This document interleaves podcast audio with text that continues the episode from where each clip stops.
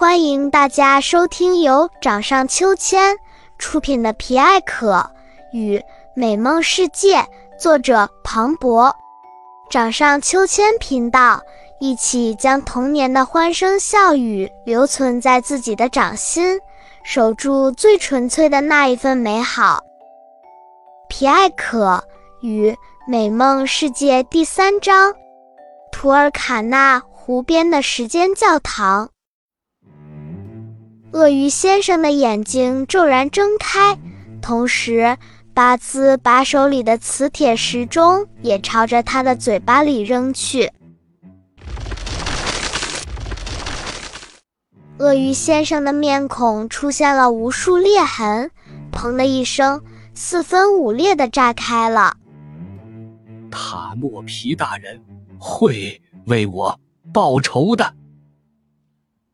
鳄鱼先生在消失的最后一瞬间，绝望的说道。哦耶！太好了！皮艾可和巴兹开心的欢呼起来，而随着鳄鱼先生的消失，他们的身体也恢复如初，胡子不见了，头发和眉毛也回到了原来的颜色。再回头一看，托米正微笑着看着他们两个。皮艾可、巴兹，原来是你们！托米朝他们伸出了双手，拥抱了过来。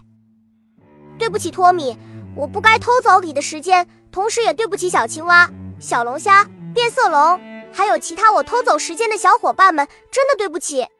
巴兹朝着大家深深的鞠了一躬，皮艾可也跟大家一一说抱歉。事情终于顺利的解决了。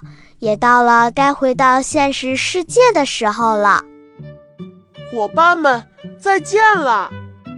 时间是很宝贵的，大家以后一定要珍惜时间，合理安排时间，再也不要随意的浪费时间了。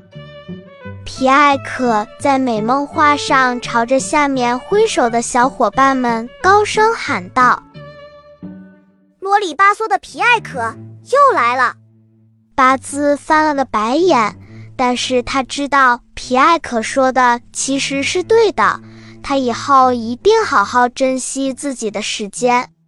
随着一阵白光洒下来，两个小家伙也悠悠地醒了过来。这一次，他们没有着急下床，而是愣愣地用手摸了摸自己的脸，好久。真的好吓人啊！还没有怎么好好享受生活就变老的感觉真不好，巴兹后怕的说道。从今天开始，我来教你认识钟表，还有很多知识，你要努力学习才行。皮埃克看着巴兹，他自己也得更加努力才对。没问题，我们一起加油。两个小伙伴又打起精神来了，真好。来到了学校，托米走了过来，他挠了挠头，又抠了抠手，表情十分不自然地说道：“皮艾可、巴兹，对不起，我昨晚梦到你们两个帮助了我。想想我不应该嘲笑你们的成绩，也不应该在你们面前洋洋自得。昨天是我做的太过分了，抱歉。”说罢。托米把两颗糖果分给了皮埃可和巴兹。